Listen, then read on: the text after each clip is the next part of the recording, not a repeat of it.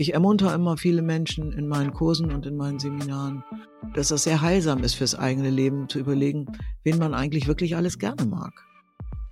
Und sich das wirklich mal so klar zu machen, wie viele Menschen das sind und wie viel man an denen nett findet.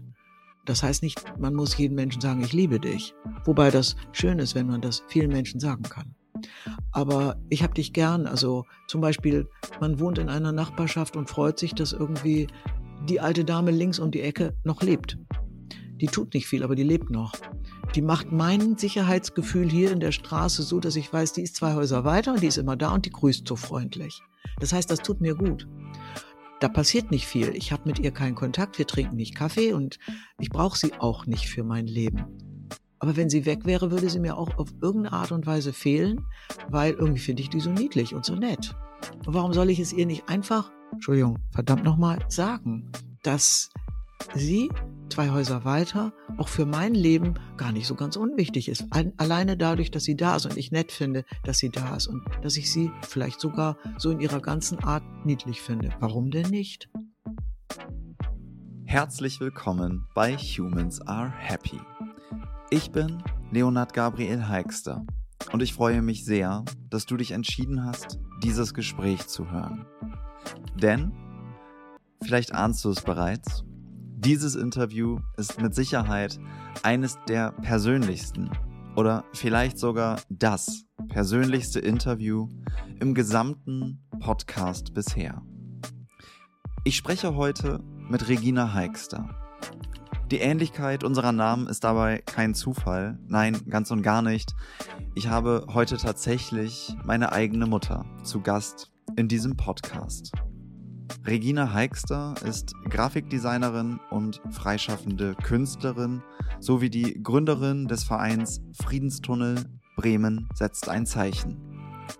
Sie berät neben ihrer künstlerischen Tätigkeit Institutionen zu den Bereichen Alter, Sterben, Tod und Trauer und ist Supervisorin für den sozialen Bereich, insbesondere für Hospizthemen. Eine Botschaft von ihr, die mich sehr interessiert, ist, die Auseinandersetzung mit dem Tod bringt dich dem Leben näher. Und genau darüber wollen wir heute sprechen. Wie kommen wir über die Auseinandersetzung mit dem Tod dem Leben näher? Ich kann dir dabei vorweg vor allem eines versprechen. In diesem Gespräch geht es ganz und gar nicht nur um schwerwiegende, angstmachende oder traurige Themen. Nein, es geht vielmehr um das Leben, darum, was uns trägt, was uns Freude macht, was uns wichtig ist und wofür wir dankbar sind. Es geht aber eben auch um die Perspektive, dass all diese schönen Dinge manchmal unmöglich erscheinen zu erfassen, denn das Leben hat eben auch Dunkelzeiten und genau dann trägt uns vielleicht nur noch der Atem.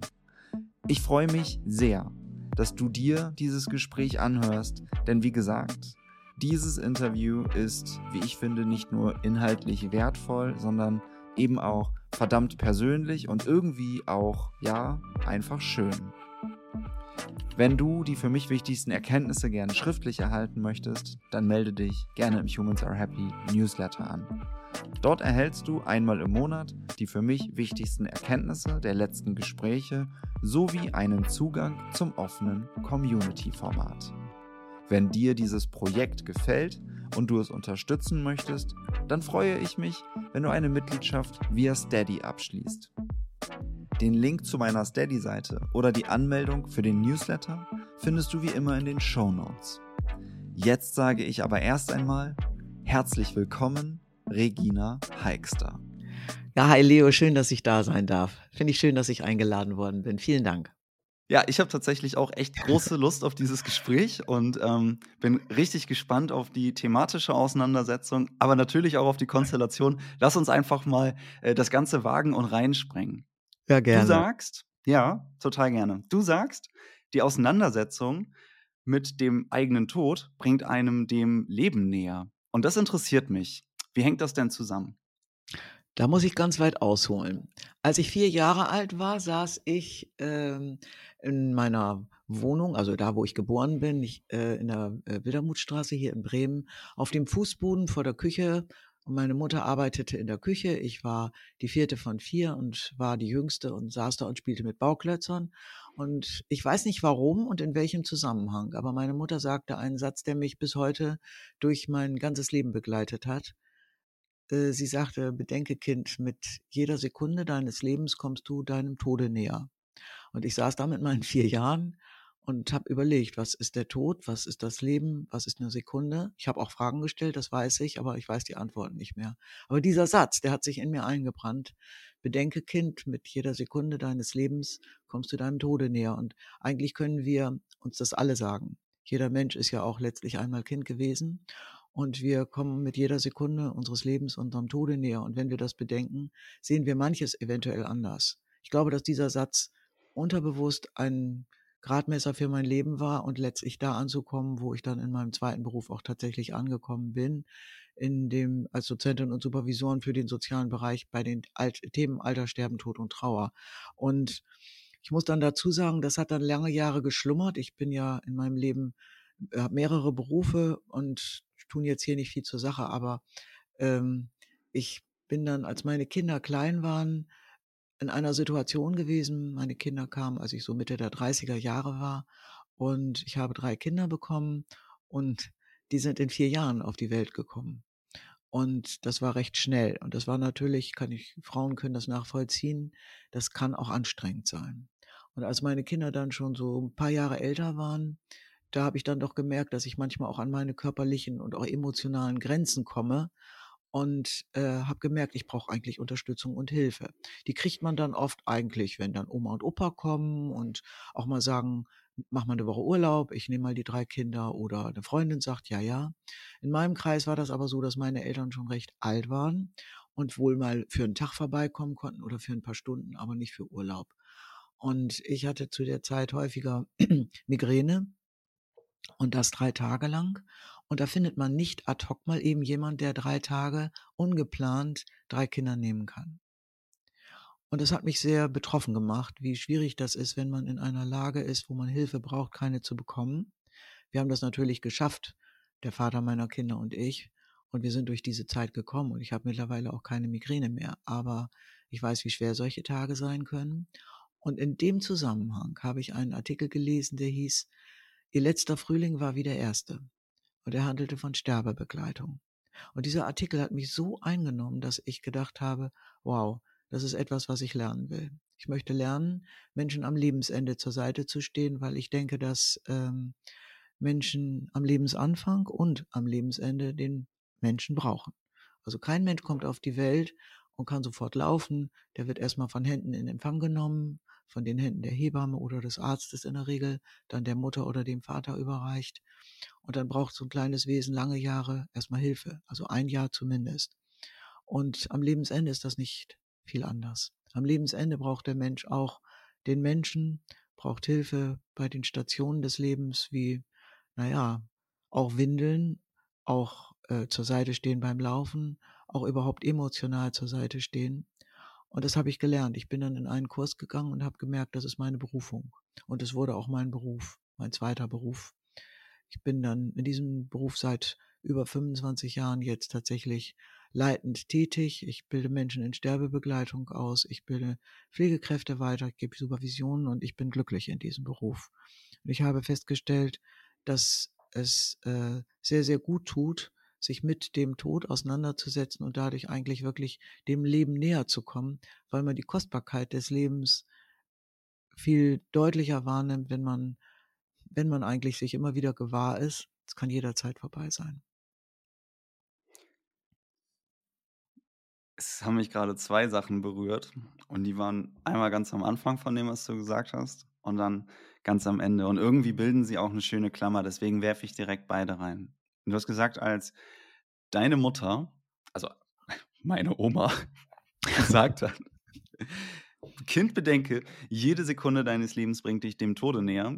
Ähm, das kann, also ich dachte gerade, ja, okay, das kann natürlich eine Kraft entwickeln, das kann auch, aber eine Angst auch irgendwie auslösen, hm. kann es. Ne? Und ähm, dann hast du gerade gesagt, am Ende, es tut gut, sich mit dem Tod auseinanderzusetzen. Das war ja dann quasi auch wie eine Antwort schon darauf.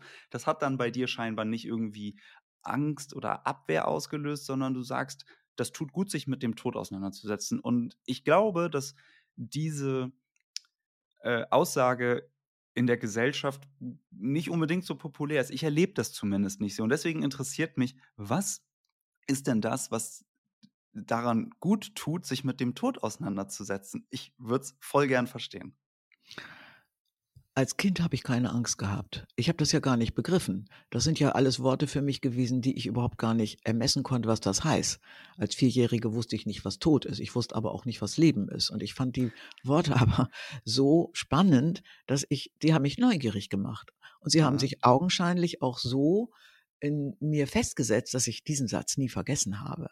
Er kommt auch in fast allen meiner Kurse auf irgendeine Art und Weise vor, weil das lehre ich natürlich. Ich habe das gelernt und ich lehre das auch. Und äh, natürlich, du fragst also, warum ist es so, dass in der Gesellschaft dieses Thema nicht so ein Paradebeispiel ist für, oh wow, damit will ich mich auseinandersetzen. Es wird Gott sei Dank mehr, aber wir Menschen sind ja auch Sicherheitsmenschen. Wir wollen doch auch gerne wissen, was kommt. Also ich, wir planen unser Leben. Unser gesamtes Leben besteht daraus, dass wir überlegen, was mache ich wann, wie, wo, mit wem, zu welcher Zeit. Oder wenn wir vieles nicht, wenn wir es nicht planen können, ich denke jetzt nur mal an die schrecklichen Katastrophen, die gerade passieren, die Kriege weltweit und die Menschen, die überhaupt gar nichts mehr können, die sind so rausgeworfen. Da ist all das, was vorher unser ganzes Sicherheitsempfinden uns ähm, ja geschenkt hat, auch an so wird mein Leben, so ist es, ist kaputt gemacht worden. Und das können wir, darauf können wir uns nicht einstellen. Und ich habe gemerkt, dass Menschen natürlich da auch eine Scheu vorhaben, hinzuschauen, es kann jeden Tag anders sein. Natürlich wissen wir das, dass jeden Tag äh, etwas passieren kann. Du weißt es selbst, also Gunnar, mein lieber Mann, ist vor zwei Jahren ähm, einen Unfall gehabt. Der hat einfach nur Laub haken wollen auf der Garage, weil Herbst war, so wie jetzt. Jetzt haben wir Oktober und das war im November. Und die Leiter ist ein bisschen weggerutscht und er ist aus fast drei Meter Tiefe als schwerer Mann voll mit dem Rücken platt auf den Steinfußboden vor unserer Werkstatt gefallen. Er hat acht Brüche gehabt, sechs Rippenbrüche, zwei Beckenbrüche, aber er ist leben geblieben. Was für ein Glück, was für ein Segen. Wir haben, er war ein Jahr lang krankgeschrieben und wir, er hätte genauso gut tot sein können, behindert und ähnliches. Und das war uns beiden ganz bewusst. Er war ein Jahr lang sehr Schmerz, ein Schmerzpatient und krank und konnte auch nicht arbeiten in dieser Zeit, hat sich mittlerweile wunderbar wieder, ist wieder gesundet und ins Leben zurückgekommen, aber das war ein Geschenk. Und dass wir ein Geschenk bekommen haben, dass er leben geblieben ist, das haben wir wirklich gefeiert. Wir waren natürlich traurig und wir haben beide auch gelitten, er besonders, aber ich auch an seiner Seite. Aber uns war auch klar, es war ein Riesengeschenk, dass er leben bleiben konnte, dass er auch nicht irgendwie querschnittsgelähmt war und auch nicht den Kopf irgendwie durch eine starke Erschütterung so beschädigt hat, dass er nicht mehr klar denken konnte. All das ist nicht passiert. Und wir gucken oft auf das, was passiert, aber nicht auf das, was nicht passiert. Diese, das, wofür wir dankbar sein können, was wirklich gut ist, was nicht nur tragisch ist. Und der Tod ist etwas, wo, wo wir eigentlich unsere Unsicherheit, unsere Machtlosigkeit am meisten spüren, weil wer von uns weiß, wie es weiter hinterher geht. Ich habe mich damit auseinandergesetzt. Ich habe natürlich auch Filme und Berichte, Berichte gelesen, Filme gesehen von Menschen, die Nahtoderfahrung gemacht haben. Die sind für mich in großem Maße einfach nur tröstlich. Aber dennoch war ich, habe ich es selber nicht erlebt. Und wir wissen es nicht. Und ich glaube, das ist etwas, was viele Menschen doch sehr hm, unsicher stimmt, traurig stimmt und vielleicht einfach auch Angst macht. Und wenn etwas Angst macht, ohne dass wir das uns richtig eingestehen, es macht mir Angst, dann setzen sich die Menschen nicht unbedingt an ihren Tisch und sagen, okay, das macht mir jetzt Angst. Da schaue ich ganz genau hin, um zu gucken, wie gucke ich der Angst ins Auge, was steckt dahinter? Nicht, was kommt hinterm Tod, sondern was steckt hinter der Angst und wie könnte ich mit dir umgehen? So gehen wir ja nicht damit um. Wir äh, vermeiden das und gucken gern weg auf das, was schön ist und, und überhaupt, wo wir sicher sind. Ist auch gut so, zum großen Teil. Aber eben halt bei diesem Thema ist es eben oft erst so, wenn wir selber mit einer lebensbedrohlichen Krankheit konfrontiert werden oder wenn ein Mensch in unserem Umfeld stirbt. Dann spüren wir unsere Machtlosigkeit. Hm. Ja. Ich, ich selber zum Beispiel, ich, hm? Entschuldigung. Gerne. Ich selber zum Beispiel habe äh, vor sieben Jahren Krebs bekommen, Brustkrebs. Und äh, ich habe schon viele, viele Jahre, zwei Jahrzehnte vorher Sterbebegleitung gelehrt. Ich habe mit Menschen gearbeitet, die auf den Tod zu gehen. Ich habe Menschen begleitet, aber äh, nachts am Bett von Menschen gesessen, die auf ihr Lebensende zugehen. Aber selber mit einer lebensbedrohlichen Krankheit konfrontiert zu werden oder Menschen zu begleiten oder äh, darüber zu lesen, ist etwas völlig anderes. Das habe ich erfahren und ich musste mich selbst damit auseinandersetzen, was macht das mit mir? Wie gehe ich damit um? Wie teile ich das meinen Kindern mit, meiner Familie? Wie tragen wir das? Welche Ängste kommen in mir hoch? Und ähm, ich musste dann den medizinischen Weg wählen. Was will ich machen lassen? Was lasse ich zu? Was entscheide ich selber? Und wie lang ist mein Leben noch? Und das sind Ängste und Sorgen, die muss man dann für sich selber und ganz alleine durchleben. Die, macht, die kann man aber nicht prophylaktisch durchleben, wenn man nicht Krebs hat. Das ist ganz schwierig. Das ist dann wirklich erst in so einer Situation in meinen Augen wirklich real möglich. Aber wenn ein Mensch stirbt in unserem Umfeld, ich selber hatte zwischen dir und deinem Bruder eine Fehlgeburt. Dieses Gefühl, ein Mensch will kommen und ich möchte ihn auch gerne in Empfang nehmen und es klappt nicht und du musst das betrauern. Oder ein lieber Mensch wie unser Freund Michael ist gestorben oder meine Eltern sind gestorben. Viele Menschen sind in meinem Leben, die ich sehr, sehr gerne gehabt habe, gestorben. Und wenn man sich darauf vorbereiten kann, dann ist das nochmal ein anderer Schritt. Wenn aber jemand durch einen Unfall wie unser Freund Michael plötzlich verstirbt, dann ist das ein Schock. Dann ist das auch ein großer Verlust und dann werden ganz, ganz viele Gedanken frei und die lehre ich auch in einem Seminar, was ich gebe, wenn ich noch einen Tag zu leben hätte, hätte ich doch nur. Hätte ich diesem Michael doch nur gesagt, Mensch Kerl, du bist mein größter Kritiker, aber ich möchte dich eigentlich überhaupt nicht nie aus meinem Leben raus haben. Und nun war er weg aus meinem Leben. Und ich habe ihn viel, viel mehr lieb gehabt, als ähm, ich das mir selber eingestehen wollte. Und liebhaben heißt nicht erotisch oder Partnerliebe oder ähnliches, sondern man kann ja viele Menschen sehr ins Herz ja mit hineinnehmen und schätzen und gern haben und auch lieb haben. Und die sind dann weg. Und was dann? Dann stehen wir da und spüren unsere Machtlosigkeit. Und davor haben Menschen Angst. Und deswegen ist das ein Thema, wo man gern hm, macht. Während ich dir so zuhöre, kommt in mir häufig ein Satz ähm, in meinen Kopf, den ich ähm, in der zehnten Humans Are Happy Podcast-Folge gehört habe, nämlich auch von ähm, einem Menschen, den du gut kennst, nämlich ähm, Annelie Keil. Und mhm. die hat gesagt, das Leben ist verletzlich, endlich und unverfügbar. Ich glaube, sie hat auch wieder wen zitiert, nur der Vollständigkeit halber. Aber das trifft es, finde ich, ganz gut, was du sagst. Kann ich mich darauf vorbereiten? Habe ich vielleicht sogar eine Hospizbegleitung? Kann ich mich selber oder darauf vorbereiten, wenn vielleicht ich irgendwann von diesem Erdenrund gehe oder Freundinnen von mir? Aber dieses, diese Verletzlichkeit beispielsweise durch einen Unfall oder diese Endlichkeit, wir wissen nicht wann, mhm. und die Unverfügbarkeit, wir können nur sehr bedingt Einfluss nehmen auf Dinge.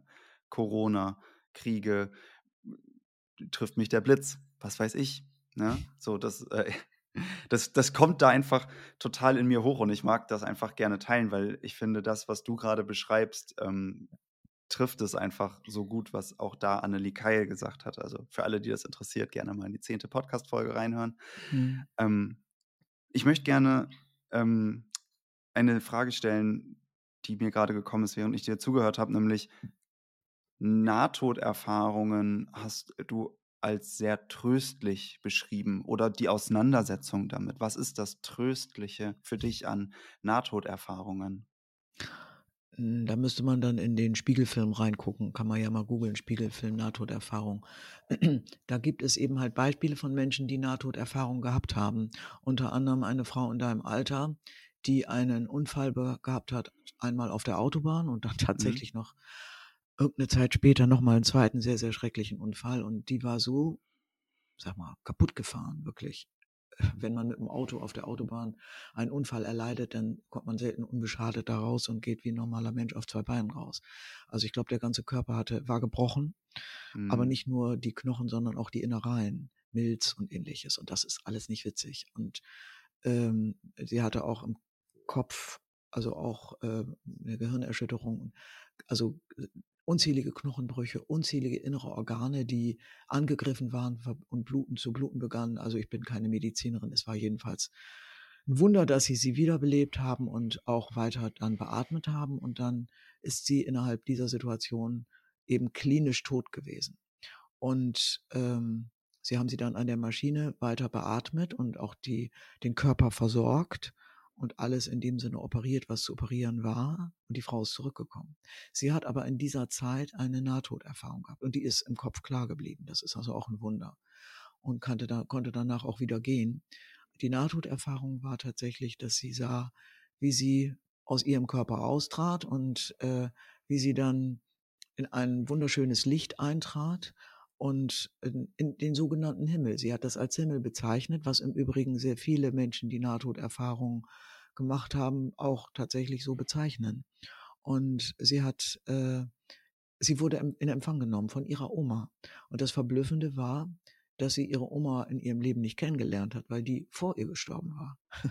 hm. Und äh, die hat sie ganz liebevoll in Empfang genommen und ihr gesagt, es ist schön, dass sie sie jetzt sieht. Und ich weiß nicht, was die Oma ihr gesagt hat, ob die Oma diejenige war, die ihr sagte, deine Zeit ist noch nicht gekommen oder ob sie das selber gespürt hat. Die Menschen, die Nahtoderfahrungen haben und eine Himmelserfahrung haben und auch das Gefühl haben, sie werden in Empfang genommen, spüren selbst, dass sie noch, dass ihre Zeit noch nicht so weit ist, den Schritt weiter zu gehen in diese himmelsähnliche Welt. Und sie ist dann wieder zurückgekommen. Aber sie, die Menschen, die in diesem Film geschildert werden und auch in den Berichten, von denen ich gelesen habe, die schildern alle, dass sie daraufhin ihr Leben als viel, viel kostbarer äh, empfinden, dass sie dankbarer sind, dass sie keine Angst mehr davor haben, äh, irgendwann äh, diese Welt zu verlassen und zu sterben, weil sie wissen, es wird tröstlich, es wird lichtvoll, es wird schön, was mhm. auch immer es dann ist. Das, ich kann das nicht beurteilen, ich weiß nicht, ob das stimmt. Ich kann nur sagen, mich hat das sehr befriedet. Und ähm, ja, ich habe mit meinen Eltern auch darüber geredet, als es bei denen aufs Lebensende zuging, dass ich diese Berichte gesehen habe und dass alle, die das erzählt haben in diesen Berichten, eben halt als tröstlich und schön erlebt haben. Das hat auch nichts damit zu tun, ob man gläubig ist. Also ob man jetzt äh, religiös erzogen ist, ob man gottgläubig ist. Also in dem Film sind auch Menschen interviewt worden mit Nahtoderfahrungen, die überhaupt nichts mit Kirche am Hut hatten. Die dann hinterher allerdings das Gefühl haben, ich möchte mich mit meiner, mit meiner eigenen Religiosität und Spiritualität auch auseinandersetzen. Ich möchte mich mit mir und meinem Inneren, was ist eigentlich mein, mein geistiger Weg? Ich bin ja mehr als nur mein Körper. Und äh, was, was, äh, was trägt mich da? Was gibt mir Halt, wenn mein Halt bricht?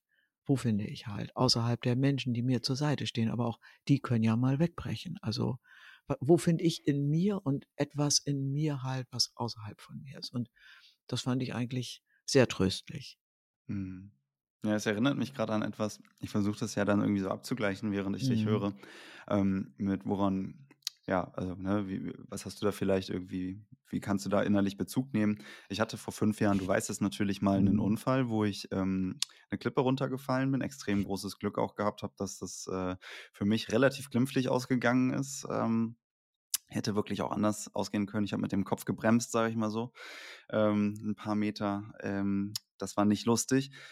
Und ich weiß noch, den Tag danach im Hotel ähm, auf Gran Canaria habe ich mir so oh, ey, unter Schmerzen Socken angezogen, nachdem ich unter Schmerzen duschen war und ich war so dankbar, meine Füße zu spüren. Das war halt geil irgendwie. So weil ich so, ne, es war eine scheiß Situation, aber ich mhm. war richtig dankbar in dem Moment irgendwie so, oh krass, ich darf diesen Körper noch benutzen. Ich ja. darf das noch. Und das war, also das ist, ich habe jetzt nicht irgendwie so beispielsweise keine Ahnung, weißes Licht gesehen oder so, das ähm, kann ich nicht erzählen, aber äh, was ich, also ne, so diese, diese Verbundenheit oder Dankbarkeit dann dafür, ey, geil, ne, irgendwie, das ist, das ist irgendwie ziemlich kostbar hier. Das, das, das hat auch noch dann ein paar Wochen angehalten, so irgendwie, das, keine Ahnung. Eigentlich Dinge, die ich, ähm, die man selbstverständlich findet, vielleicht eher, was weiß ich, einen Baum oder so oder Licht, ähm, dann anders wahrgenommen habe. Das war irgendwie ganz cool.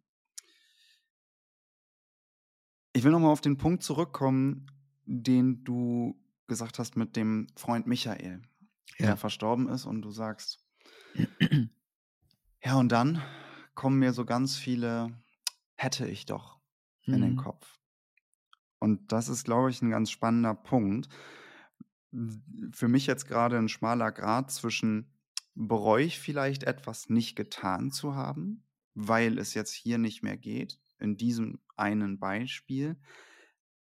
Aber das bringt uns ja wirklich dem, vielleicht dem Leben näher. Hätte ich doch, weil ich in dieser vielleicht auch schmerzhaften Erfahrung in dem Moment spüre, was ich denn gerne gesagt hätte, gemacht hätte, getan hätte, in Bezug auf diesen Menschen oder vielleicht in Bezug auf mein Leben. Und finde ich, bringt mich in dem Moment wirklich auch dem Leben näher. Was hätte ich denn eigentlich gerne gemacht? Und wir können, wenn wir uns diese Frage stellen, während es vielleicht jetzt noch nicht so eng oder so nah vor dem eigenen Ende ist. Es muss ja auch nicht immer das Lebensende sein. Es kann ja auch andere Lebensbereiche sein, die zu Ende gehen. Was weiß ich, wenn ein, ähm, wenn ein Besuch endet und ich will diesem Besuch einfach irgendwie was sagen oder was weiß ich, ne, gibt ja alles Mögliche. Ähm, das, das kann ich mir vorstellen, das ist so ein Link, so dieses, ne, wenn ich noch einen Tag zu leben hätte, das ist ja auch das Seminar, auf das du ansprichst, dass es einen sehr stark damit in Verbindung bringt, was will ich eigentlich oder was fände ich schön? Was, was, ich würde diesen Ball gerne einfach mal so in die Luft werfen und hoffe, du fängst den, was, weil das ist, was in mir gerade einfach da an Resonanz kommt. Was hast du für einen Impuls darauf? Wenn mein, wenn ich an einem Punkt bin, wo ich nichts mehr ändern kann, dann kommen natürlich solche Gedanken, hätte ich doch nur und dann kann ich sie nur bedauern. Oder ich kann mit einem Ritual vielleicht für mich selbst, ich sag mal immer mich selbst in den Arm nehmen und sagen, ich bin ein Mensch, ich habe nicht alles richtig gut gemacht, sowohl an mir selber als auch an anderen. Mhm. Aber ähm, wir stecken ja nicht alle am Lebensende, wo wir zurückschauen und sagen, ach hätte ich nur und können nicht mehr. Wir stecken mhm. ja im Moment meistens zumindest, jetzt die Zuhörenden vielleicht, oder wir Menschen in der Regel noch mitten im Leben. Und für mich ist eigentlich der Punkt, dass wir äh, diese Achtsamkeit immer wieder, das kann man nicht permanent. Ich bin auch nicht 24 Stunden am Tag achtsam. Aber dass man diese Achtsamkeit des Lebens immer wieder sich so ins Herz zurückholt und sich fragt, so, was liegt jetzt eigentlich für mich an? Wie möchte ich eigentlich demjenigen begegnen, ja, wie Michael, der mein größter Kritiker ist? was ist da für ein positives Liebesgefühl und wie möchte ich ihm das mitteilen? Äh, oder wie möchte ich in einer Konfliktsituation vielleicht rausgehen, ohne dass ich nach 20 Sa Jahren sagen muss, boah, hätte ich bloß nicht da so auf den Pott gehauen. Wäre ich bloß nicht so ausfallend geworden. Also in der Situation ist ja sehr vieles entschuldbar und auch sehr vieles erklärbar, aber im Nachhinein sieht, relativiert sich sehr vieles. Ich ermuntere immer viele Menschen in meinen Kursen und in meinen Seminaren, ähm, dass das sehr heilsam ist fürs eigene Leben zu überlegen, wen man eigentlich wirklich alles gerne mag. Mhm. Und sich das wirklich mal so klar zu machen, wie viele Menschen das sind und wie viel man an denen nett findet. Das heißt nicht, man muss jedem Menschen sagen, ich liebe dich. Wobei das schön ist, wenn man das vielen Menschen sagen kann.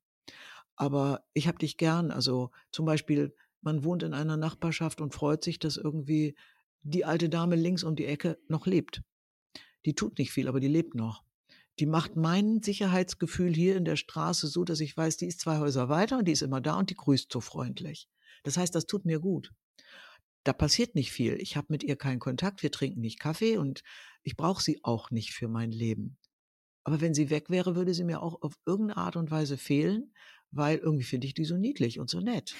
Und warum soll ich es ihr nicht einfach, Entschuldigung, verdammt nochmal, sagen, dass sie zwei Häuser weiter auch für mein Leben gar nicht so ganz unwichtig ist. Alleine dadurch, dass sie da ist und ich nett finde, dass sie da ist und dass ich sie vielleicht sogar so in ihrer ganzen Art niedlich finde. Warum denn nicht? Also ich fände sowas nett, wenn das jetzt jemand Jüngeres zu mir sagen würde. Ich würde mich überhaupt nicht blöd dabei fühlen, niedlich oder nett gefunden zu werden. Und das sind so Dinge, wo ich denke, Mensch, man hat so viele Menschen in seinem Kollegenkreis, im Freundeskreis, in der Familie auch. Da gibt es so viele, die sind wirklich lieb, nett und freundlich und wir sind auch mit ihnen im Kontakt. Aber wann sagen wir wirklich so bewusst und so offenherzig, Mensch, weißt du, ich habe dich richtig, richtig gerne. Ohne dich als meine Freundin oder ohne dich als mein Kollege oder ohne dich als mein, was weiß ich, wie Projektpartner, mir würde, glaube ich, was fehlen. Also nicht immer, ne? Wir können uns ja auch mal zoffen, aber ehrlich gesagt, wärst du nicht mehr da, wäre nicht gut. Also ich möchte dir sagen, ich habe dich gern. Das muss man nicht in so viele Worte verpacken, aber so ein, so ein kleines, ich finde das nett und man kann es ja mittlerweile auch mit einer WhatsApp machen oder was weiß ich wie. Also Menschen mitteilen, ich habe dich gern, äh, ich möchte dich in meinem Leben nicht missen. Das, dazu ermuntere ich sehr viele. Und wenn, an, wenn dann zum Beispiel jemand mal nicht mehr da ist, ähm, dann fällt das auf. Oder zum Beispiel stellt Fragen. Meine Eltern leben nicht mehr. Sie wurden 92 und 95. Das sind hochbetagte Menschen gewesen. Aber äh, ich hätte gerne noch so viel gefragt. Und während des Lebens habe ich mir diese Frage gar nicht richtig gestellt. Was will ich die, die beiden Alten bloß noch mal fragen? Ich weiß doch schon so viel von denen. Die haben mir alles Mögliche schon 20 Mal erzählt, wie die Flucht war und wie sie dann angekommen sind hier und wie die Kinderzeit war. Ich weiß ja alles.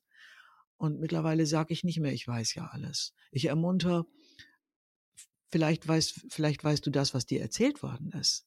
Aber vielleicht möchtest du auch von jemandem, der dir nahesteht, wissen, was der nicht erzählt hat.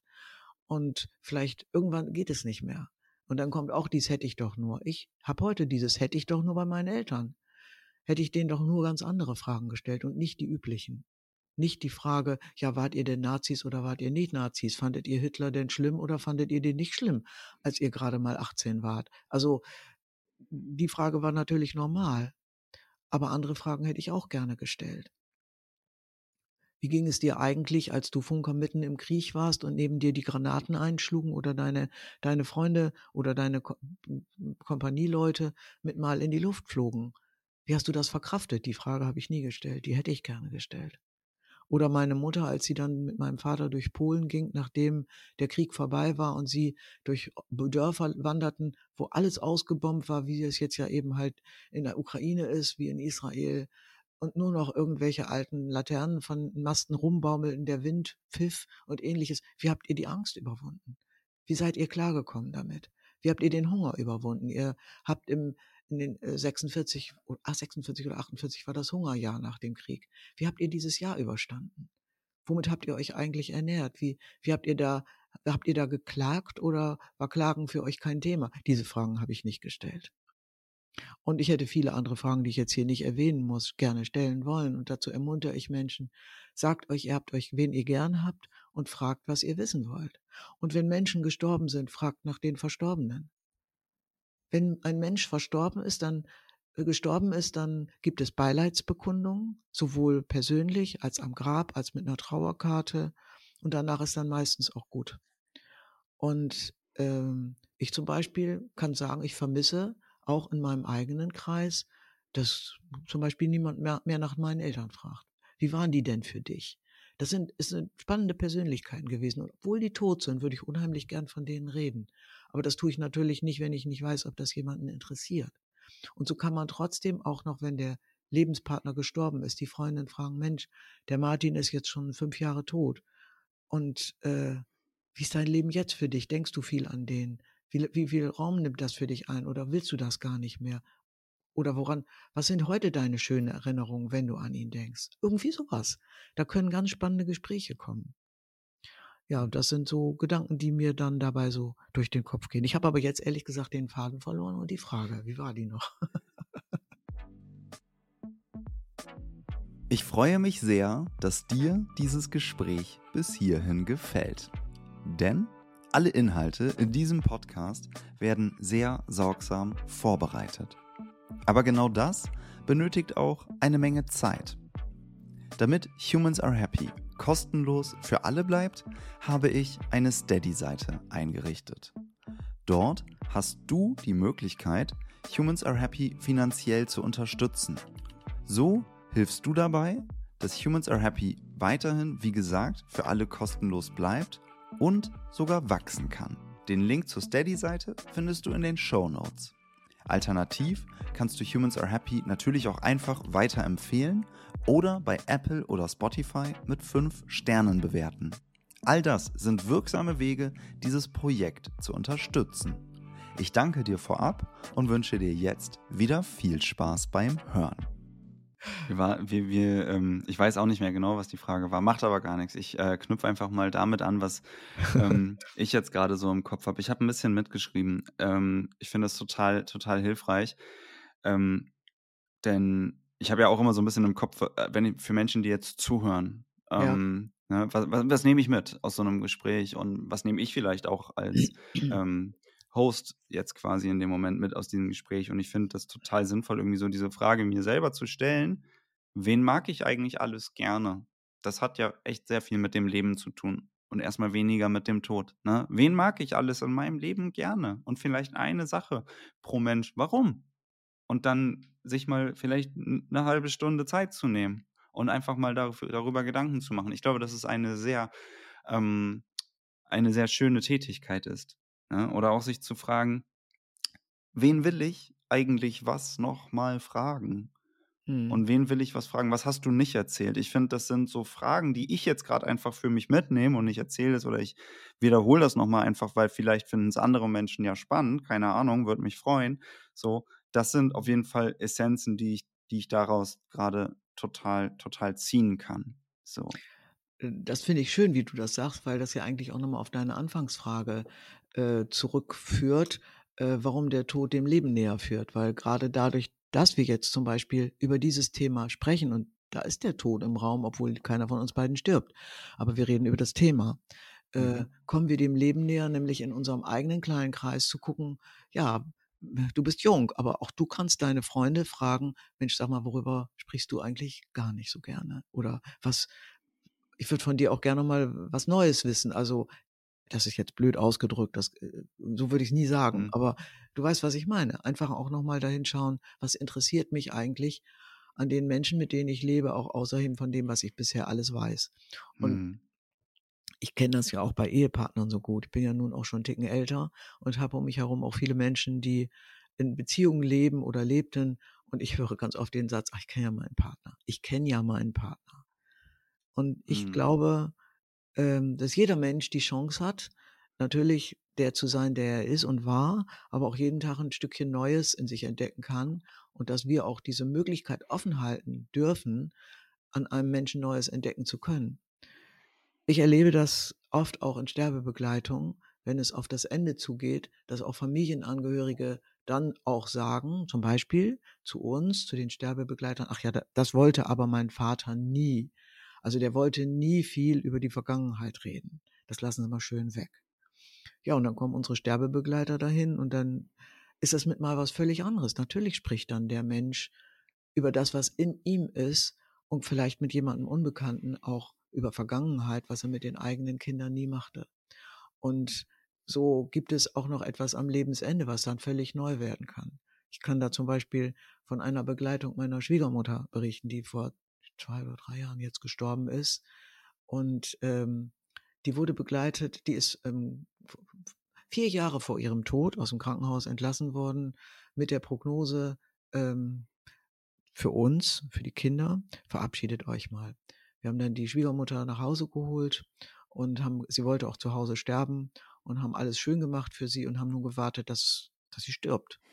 Aber sie stirbt, stirbte nicht. Sie starb nicht. Sie lebte. Und dann haben wir überlegt, was können wir ihr für Hilfen holen?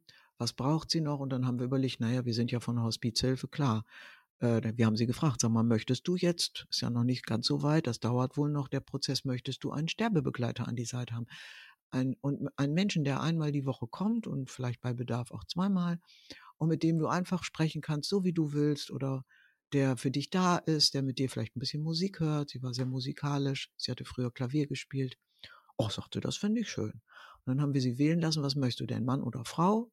Hat sie gesagt, ach, ich hätte gern einen Mann. Und dann haben wir einen ganz tollen Menschen gefunden, einen Mann, der zu unserer, zur Mutter meines Mannes und zu meiner Schwiegermutter sonntags kam. Ein ungewöhnlicher Tag, aber das passte für ihn am besten. Und er hat sie jeden Sonntag besucht und man glaubt es nicht, vier Jahre lang. Und mit diesem Menschen hat meine Schwiegermutter vier Jahre lang Dinge besprochen und Dinge gemacht, die sie mit keinem ihrer Kinder je gemacht hätte. Und wir haben von ihr Seiten erfahren und sie in einer Weise nochmal kennenlernen können, wie wir das vorher nicht wussten. Und das war so beglückend und schön, an ihr so viel Spaß und Freude erleben zu können. Sie interessierte sich zum Beispiel für etwas, was ihr niemand zugetraut hätte, durch den Sterbebegleiter für Philosophie. Der war nämlich ein Philosophie interessierter Mensch und hat den Mut gehabt, äh, meine Schwiegermutter zu fragen, ob sie denn nicht Interesse hätte, dass er ihr mal einen tollen Text vorliest, weil er den so schön findet. Und die war neugierig, auch noch am Lebensende und fand das spannend. Und so haben die dann darüber philosophiert, was er so vorgelesen hat. Also sie hat ihre einfachen Gedanken gemacht und hat immer gesagt, ach, naja, es ist ja nichts Wichtiges, was ich sage, aber ich denke da so zu. Und so wurden das spannende Gespräche, an denen sie uns anschließend auch hat teilhaben lassen. Und das war ein ganz, ganz großes Glück. Und so habe ich auch gemerkt, ja, wenn man denn gewagt, Fragen zu stellen, zum Beispiel, darf ich dir mal diesen Text vorlesen? Am Lebensende, warum denn nicht? Hat der Mensch ja immer die Chance zu sagen, nee, das möchte ich nicht so gerne. Das ist ja das Einzige, was man am Lebensende noch kann, wenn man denn noch denken und reden kann, zu entscheiden, möchte ich oder möchte ich nicht. Will ich das Fenster offen haben? Ja oder nein? Möchte ich das Glas Wasser? Ja oder nein? Möchte ich Musik hören? Ja oder nein? Möchte ich Begleitung? Ja oder nein? Möchte ich einen Text hören? Ja oder nein? Und dadurch, dass ich das entscheiden darf, da mache ich schon wieder was. Dann habe ich wieder auch ein Stückchen mein Leben in der Hand. Und deswegen ist es so unheimlich wichtig für Menschen am Lebensende nicht vorsorglich zu überlegen, was für sie gut wäre, was sie jetzt brauchen, sondern sie zu fragen, was möchtest du? Was brauchst du? Wie ist es für dich mhm. jetzt schön? Da komme ich jetzt auf die Sterbebegleitung, dass wir natürlich den Wünschen der Sterbenden oder der Menschen am Lebensende, das kann sich wie gesagt vier Jahre auch hinziehen, äh, gerecht werden möchten und immer einen, einen Schritt hinter ihnen stehen, um von ihnen dann dadurch, dass sie uns sagen, was sie brauchen und was ihnen gut tut, zu lernen, darauf stelle ich mich ein. Das ist für Familienmitglieder oft schwer aber für Menschen von außen viel, viel leichter. Jetzt habe ich einen kleinen Exkurs in eine andere Richtung gemacht. Aber ja, ja, ich, ich, ich, ich habe es ich hab's gehört ähm, und ich glaube, das ist auch spannend. Ähm, ich würde aber äh, gerne den Bogen nochmal spannen zu, ähm, vielleicht jetzt nicht, wenn ich Menschen begleite am Lebensende, sondern diese Frage, wenn ich noch einen Tag zu leben hätte, die stellen sich ja beispielsweise Menschen, die in deine Seminare kommen, auch, obwohl sie nicht unbedingt einen Tag vor ihrem Lebensende sind. Nee. So. Mhm. Und ich kann mir vorstellen, das ist, also mich, für mich persönlich ist es eine Frage, die mich schon auch irgendwie fasziniert. Also wenn jetzt wir diese Frage in den Raum stellen, wenn ich noch einen Tag zu leben hätte, ja, und dann nicht dieses lebe jeden Tag, als, als wäre es dein letzter, das ist, ja, das ist bisschen flach vielleicht. Ähm, aber wenn ich wirklich noch einen Tag zu leben hätte, was würde ich dann machen? Oder was ist das? Weil, wenn ich mir diese Frage jetzt stelle, nicht an meinem hoffentlich, nicht an meinem Lebensende jetzt gerade, ähm, dann bringt mich das doch sehr dem Leben näher. Und mich würde mal interessieren, was besprichst du beispielsweise mit Menschen in solchen Seminaren oder mit welchen Gedanken gehen die denn da raus, die noch nicht genau ähm, jetzt in der Sterbebegleitung auch sind? Also Sätze, die ich Ihnen auf jeden Fall mitgebe, ist, dass es gut ist, immer den Moment zu versuchen, den Moment wahrzunehmen, im Moment zu leben. Also nicht immer in der Sorge, ach, dadurch, dass jetzt zum Beispiel in Israel und Palästina Krieg ist, Gazastreifen. Oh Gott, wann wird das bei uns wohl kommen? Oder wird der Ukraine-Krieg auf uns überschwappen? Wird es Atombomben auf unser Land äh, geben, muss ich Angst haben, sondern mir zu sagen, okay, heute, jetzt gerade hier, wo ich sitze, ich habe schöne Sonne, ich bin dankbar, ich habe, ich bin gesund, äh, wir beide sprechen. Im Moment geht es mir, mir geht es jetzt gerade im Moment gut. Ich, dafür bin ich dankbar. Und eigentlich ist diese Dankbarkeit auch ähm, ein ganz, ganz wichtiges Thema, wo Dankbarkeit immer wieder neu sich zu gegenwärtig zu machen, was, wofür bin ich dankbar? Also nicht zu schauen, was nicht gut ist, sondern was ist auch, trotzdem ich vielleicht, trotzdem ich Migräne habe, habe ich drei kleine Kinder, für die bin ich dankbar. Und die lassen mich nicht verzweifeln. Trotzdem ich vom Dach gefallen bin und acht Brüche habe und wirklich Schmerzen habe und mich nicht bewegen kann und krankgeschrieben bin, bin ich dankbar, weil ich leben kann und weil ich leben will. Trotzdem ich Krebs habe und mir die Gedanken machen muss, wie lange lebe ich noch? Lebe ich jetzt im Moment und habe die Chance, tatsächlich mir Gedanken zu machen, wem möchte ich noch sagen, ich habe dich gerne. Dann kommt nicht, dies hätte ich doch nur. Ich habe noch die Chance, darüber nachzudenken, wem möchte ich das sagen. Trotzdem ich, ich habe viel, viele äh, Leiden in meinem Leben gehabt, trotzdem ich auch sechs Wochen im Bett liegen musste, weil ich aus verschiedensten Gründen schwer, schwer krank war und laufen lernen musste und ähnliches, war ich unheimlich dankbar, weil ich in dieser Zeit einfach die, ich sag mal schlichtweg, die Gnade hatte, mich mal wirklich wieder mich selbst zu spüren. Also die Krankheit war tatsächlich ein Geschenk dafür, dass ich mich so sehr wieder auch in meiner Mitte einfinden konnte, wie ich das ohne die Krankheit und das Bett liegen, sechs Wochen im Bett und auch noch länger niemals gekonnt hätte. Und äh, diesen Blick, den versuche ich in diesem Seminar darauf zu lenken. Das kann man nicht immer, aber das kann man immer wieder. Und das ist etwas, was wir so wie Sport auch üben müssen. Dankbarkeit ist, äh, ist ja auch wie, wie so ein kleiner Muskel. Ich meine, ich habe das an meiner eigenen Stimme kennengelernt. Ich habe früher ganz viel gesungen und ich konnte schön singen. Also ich war auch Chorsängerin und ich konnte äh, wirklich aus dem Stand fein singen. Und dann habe ich aufgehört zu singen, aus welchen Gründen auch immer. Und mittlerweile habe ich Stimmbandprobleme. Und ich habe jetzt zwei Stimmbänder, die werden gerade, ich werde logopädisch unterstützt, aber die Stimmbänder schließen sich nicht mehr. Also diesen Muskel habe ich nicht trainiert. Das muss ich jetzt wieder. Und das werde ich auch tun. Aber auch das ist natürlich, ich muss mir die Zeit nehmen. Und genauso muss ich mir die Zeit dafür nehmen, mich hinzusetzen und zu fragen, wofür bin ich dankbar? Und du weißt es selbst, ja, es gibt viele Techniken dafür. Ich, ich finde immer ganz schön einfach dieses, wenn ich im Moment lebe, dann bin ich einfach dankbar, heute scheint die Sonne. Wenn ich nachher rausgehe, es ist heute nicht ganz so windig, sondern heute ist richtig tolle Luft. Da freue ich mich schon drauf nachher, wenn ich mit unserem Hund dann spazieren gehe. Ich freue mich drauf. Freude ist auch ein ganz, ganz wichtiges also ein ganz wichtiges Gefühl, was mich dem Leben immer wieder sehr viel näher bringt, trotz Leid.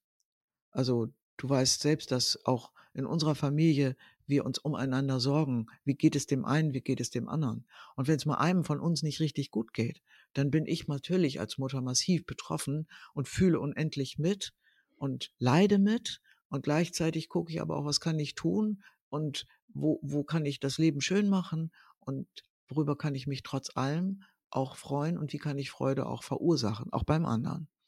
Das versuche ich zu vermitteln und ähm, auch das Leben zu genießen, trotz Leid. Es ist ja, ich sage immer, wir haben immer dieses Beispiel, viele Menschen kennen das, das halbvolle und das halbleere Glas. Ähm, und in allen Situationen, die mir widerfahren, das kann auch sein, dass ein, äh, eine Situation beruflich mir geschieht, wo ich finde, da ist ganz, ganz viel Unrecht mir passiert. Das, die sind gemein gewesen, die haben mich torpediert, die haben mir ähm, etwas, äh, die sind mir begegnet, wie ich das überhaupt nicht verdiene und das ist mehr als ungerecht. Und ähm, ja, mir dann in dieser Situation zu sagen, das stimmt, das ist ungerecht, das ist auch überhaupt nicht fair und das ist auch nicht in Ordnung. Und dennoch ist es etwas, was nur ein Teil meines Lebens ist. Das ist nicht mein Leben. Und das ist der Unterschied. Ich darf mich von solchen Situationen nicht so regieren lassen, als seien sie 100 Prozent, sondern sie sind vielleicht 30 Prozent. Aber was davon den 30 Prozent ist vielleicht aber auch noch in anderer Form und Hinsicht ähm, wohltuend, schön und gut. Und diesen Blick dann eben halt, es ist auch noch ein halb volles Glas da, es ist nicht nur ein halb leeres. Und dafür darf ich dankbar sein, denn wenn dieses halb volle Glas jetzt nur ein, ein Viertel oder ein, ein Fünftel oder ein Zehntel voll wäre, das wäre traurig, trauriger. Also ich darf mich nochmal über das halb volle freuen. Und auch das versuche ich, ja, in diesem Seminar den Menschen mit auf den Weg zu geben. Also einerseits das Thema Dankbarkeit, das Thema Freude, das Thema versuchen im Moment zu leben, zu schauen, an wen kann ich denken, wem möchte ich wirklich dieses Gefühl geben, du bist, es ist gut, dass du in meinem Leben bist. Ich will dich auch nicht missen, auch wenn du ein Kritiker bist. Und noch so manche andere Dinge mehr. Natürlich auch mit Meditationen und mit Übungen, wo wir einander auch wirklich in unserem Innern uns näher kommen. Mhm. Ja, also für mich steht da schon wieder total eine Haltungsfrage.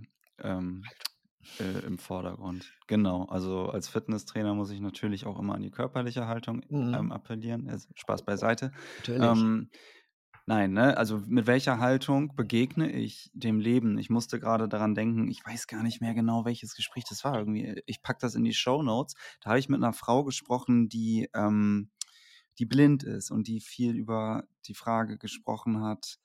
Ähm, Salutogenese versus Pathogenese, also den Blick auf das Gelingende zu richten oder den Blick auf das, was nicht gelingt, zu richten. Ne? Und es geht da auch gar nicht darum, irgendwie Sachen jetzt auszuschließen, sondern irgendwie, also ich äh, versuche mal nur jetzt so herauszufiltern, was, was gerade jetzt so in mir vor allem da hängen geblieben mhm. ist, in dem, äh, was du gesagt hast, ne?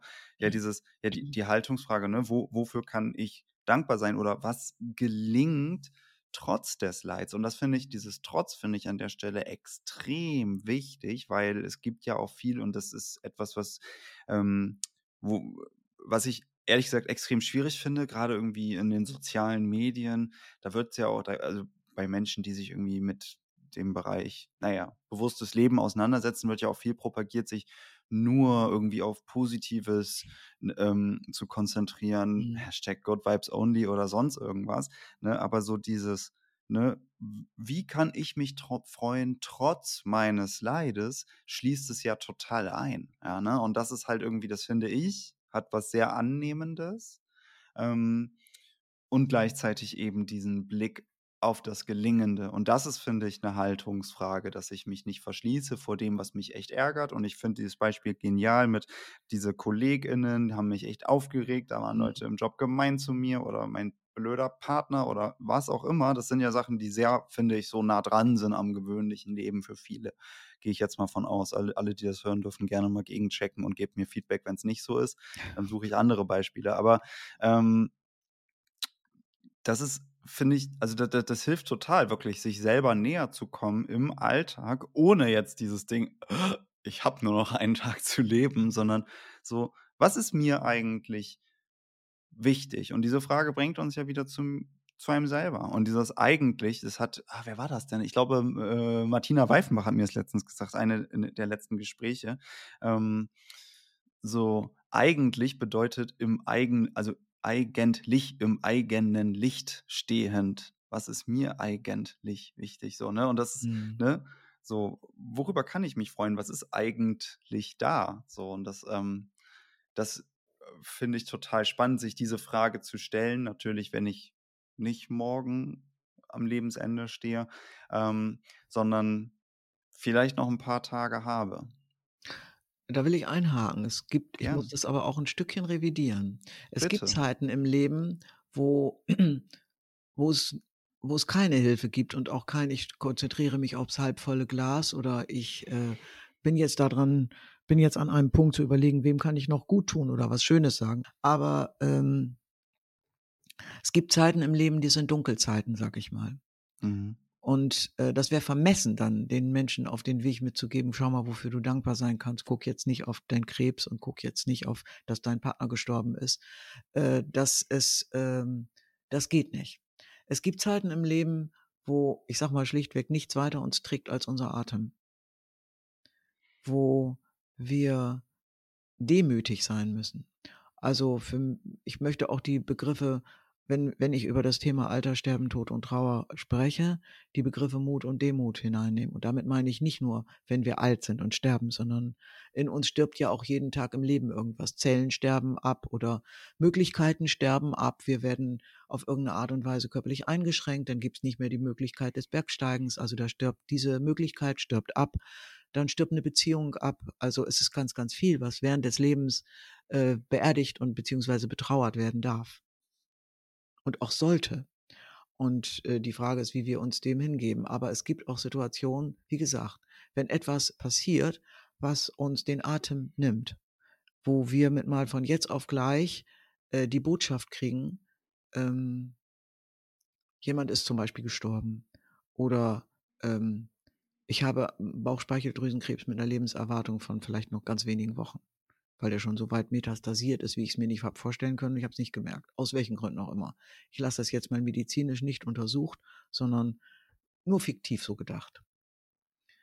Äh, dann sofort zu gucken, ähm, okay, ich wollte ja dankbar sein. Also was ist jetzt noch gut? Also das ist schier unmöglich. Es gibt Zeiten, wenn der Mann, die Frau, das Kind stirbt und äh, dass wir nichts weiter können als Atem. Und das sind die Zeiten, wo ich sage, also, wo ich auch dazu Übungen und Meditationen mache, wo wir einfach nur unseren Atem spüren. Wir atmen ein, wir atmen aus, es atmet in, in uns. Wir können den Atem nicht bewusst anhalten und sagen, ich atme ab jetzt nicht mehr.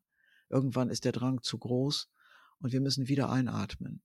Und das ist der Atem trägt uns dann durch die Dunkelzeiten des Lebens, wo eventuell nichts hilft, wo kein, kein, auch kein Gespräch hilft und auch kein, kein Ich hab dich gern, sondern wo wir einfach das durchleben müssen. Das wäre vermessen, das nicht auszulassen, das jetzt auszulassen. Diese Zeiten gibt es auch und die müssen wir Menschen dann auch demütig durchleben, bis wir eventuell dann in dem Sinne die Gnade oder das Glück haben, irgendwann ein wenig, zumindest nur fünf Prozent leichter uns fühlen zu dürfen oder drei Prozent oder zwei Prozent, mit mal ganz, ganz langsam, ganz, ganz langsam uns aus diesem, aus dieser Welt herauszuschälen und wieder herauszugucken. Mit ersten ganzen kleinen Augen blinzeln und mit einem kleinen Augenblick, ohne das so lustig auszudrücken, sondern wirklich nur ganz zaghaft vorsichtig zu merken, es gibt noch eine Welt, auch wenn ich vielleicht nicht mehr reinpasse. Und ganz langsam, so wie äh, wenn wir wachsen, das tut ja auch weh, wenn Knochen wachsen, wachsen wir aus Dunkelzeiten heraus mit Schmerzen. Wir wachsen, wenn wir Kinder sind, in das jugendlichen Alter hinein mit Schmerzen, weil unsere Knochen wachsen und manchmal in der Pubertät wächst auch die Psyche, die ist auch nicht nur mit Juhu, jetzt werde ich pubertär und revoltiere oder ich weiß gar nicht, wie das geht, ich habe Schiss und Angst und verkriech mich unterm Bett. Die beiden und drei, vier, fünf Möglichkeiten mehr gibt es auch noch. Die sind meist mit mit ganz viel schwierigen Gefühlen verbunden.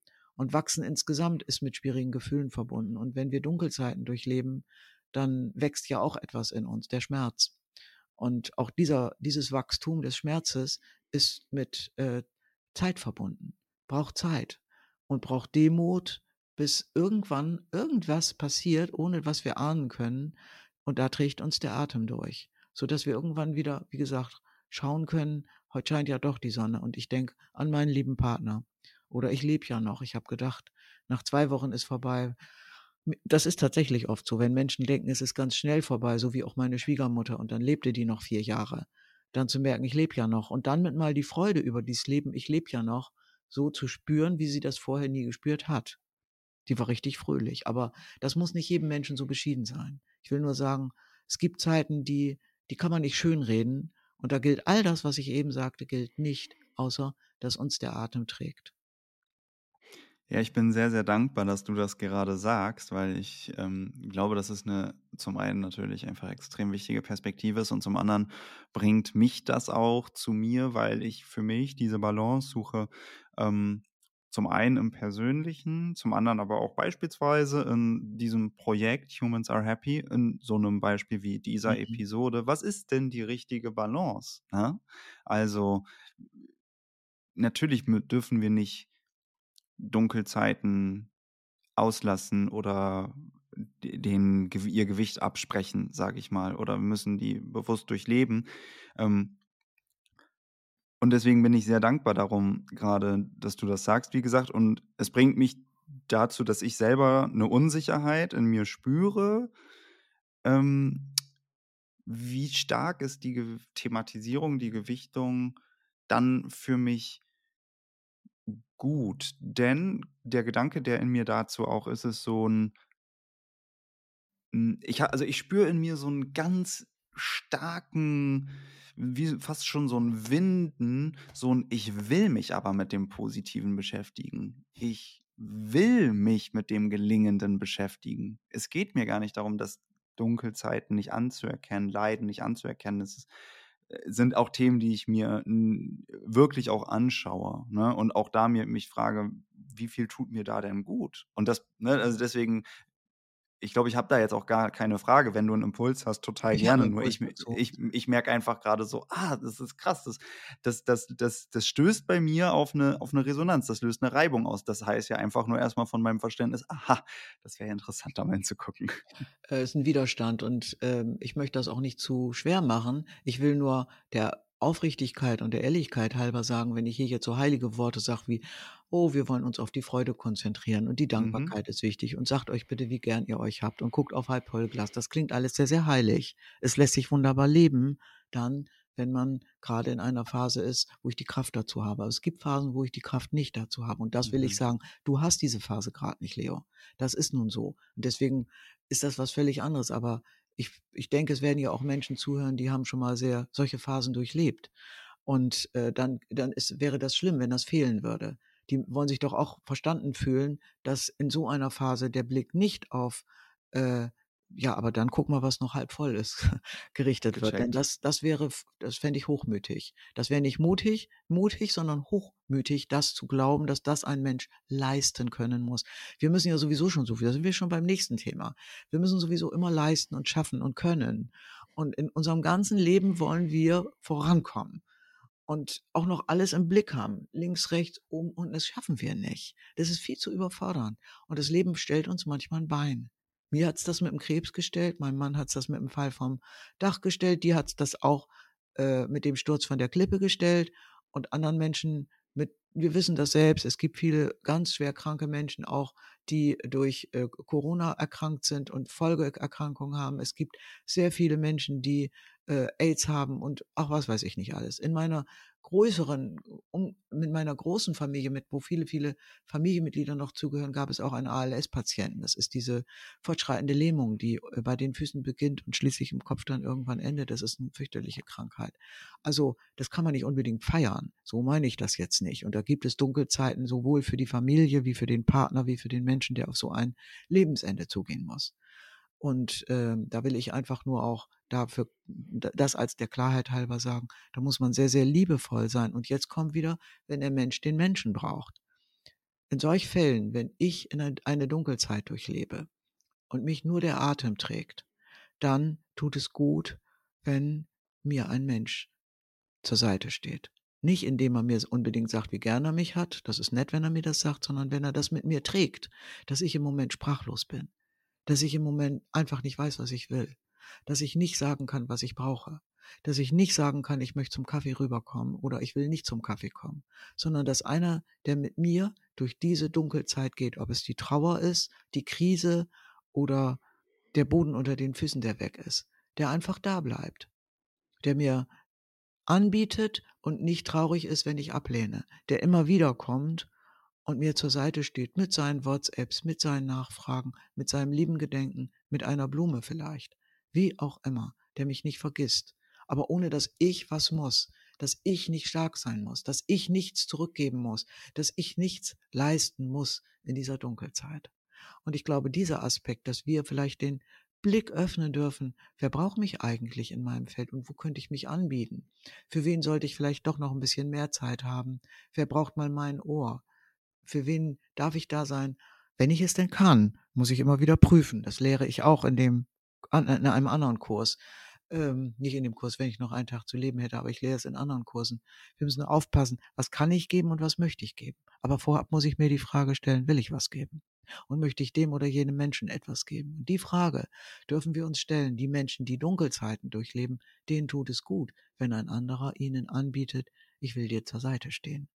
Darf, darf ich das? Möchtest du das? Heute. Vielleicht morgen nicht, aber heute. Verstehst du? Ja, ich verstehe es. Und ich glaube, ich werde es wahrscheinlich irgendwann nochmal viel krasser fühlen.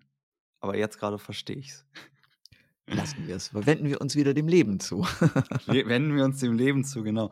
Ähm, ich würde gerne auch mal mit Blick auf die Uhr ähm, dich, mal, dich mal gerne fragen, was ist denn so dein, ähm, für dich persönlich, ganz persönlich, so das, das wichtigste Learning oder das, ja, das Wichtigste, was du so mitgenommen hast aus deiner Auseinandersetzung mit diesem Themenfeld ähm, Alter, Sterben, Tod und Trauer?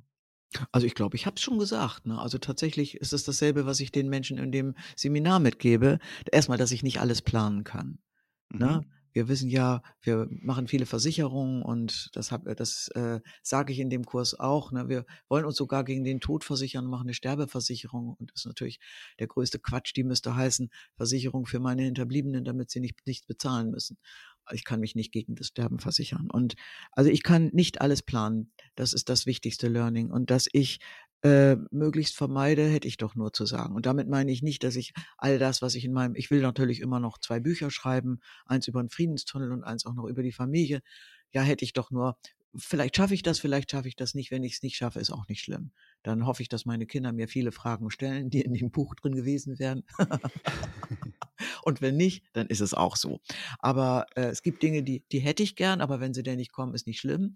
Aber ich hätte Dinge, die ich wirklich gern hätte. Und da versuche ich auch, die umzusetzen. Und äh, ich versuche immer, nicht, ich kann das nicht immer.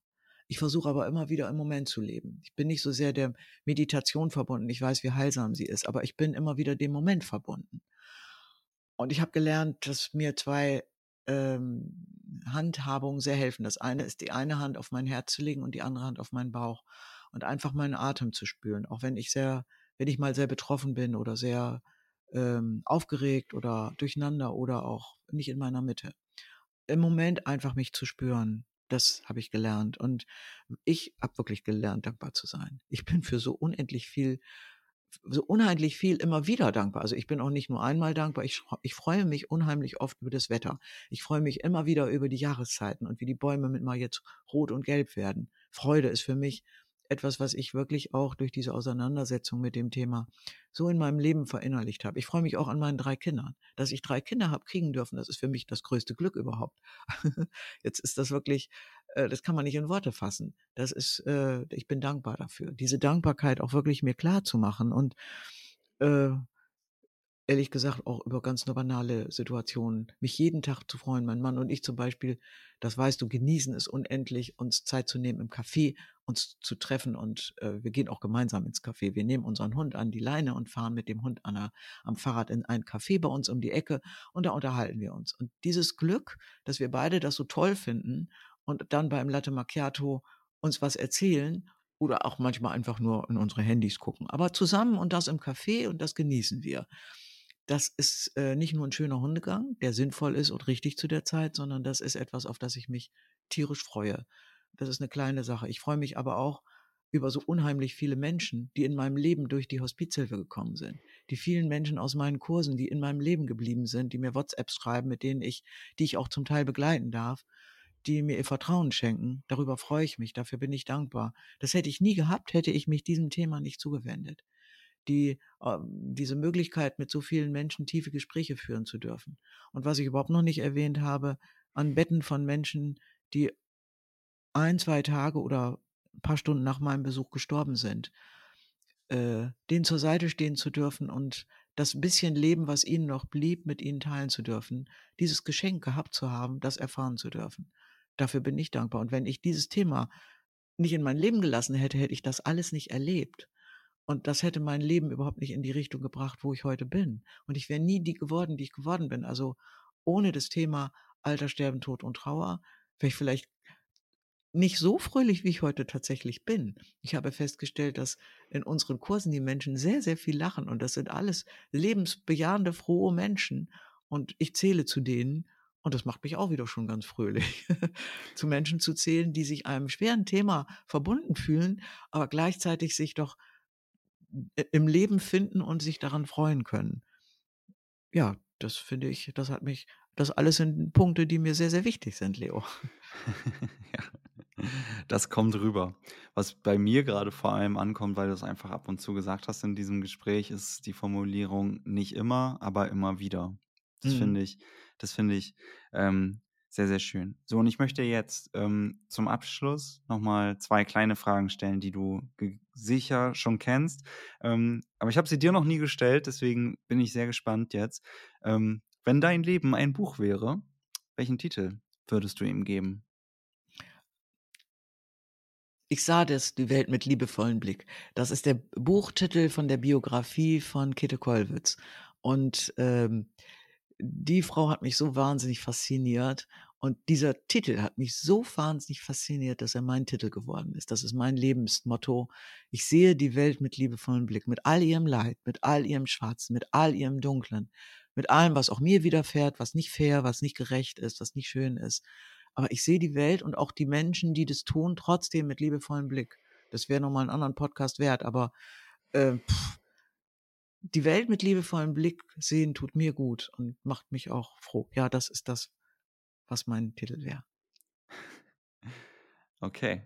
Und über welchen Satz oder über welche Frage sollte jeder Mensch einmal nachdenken?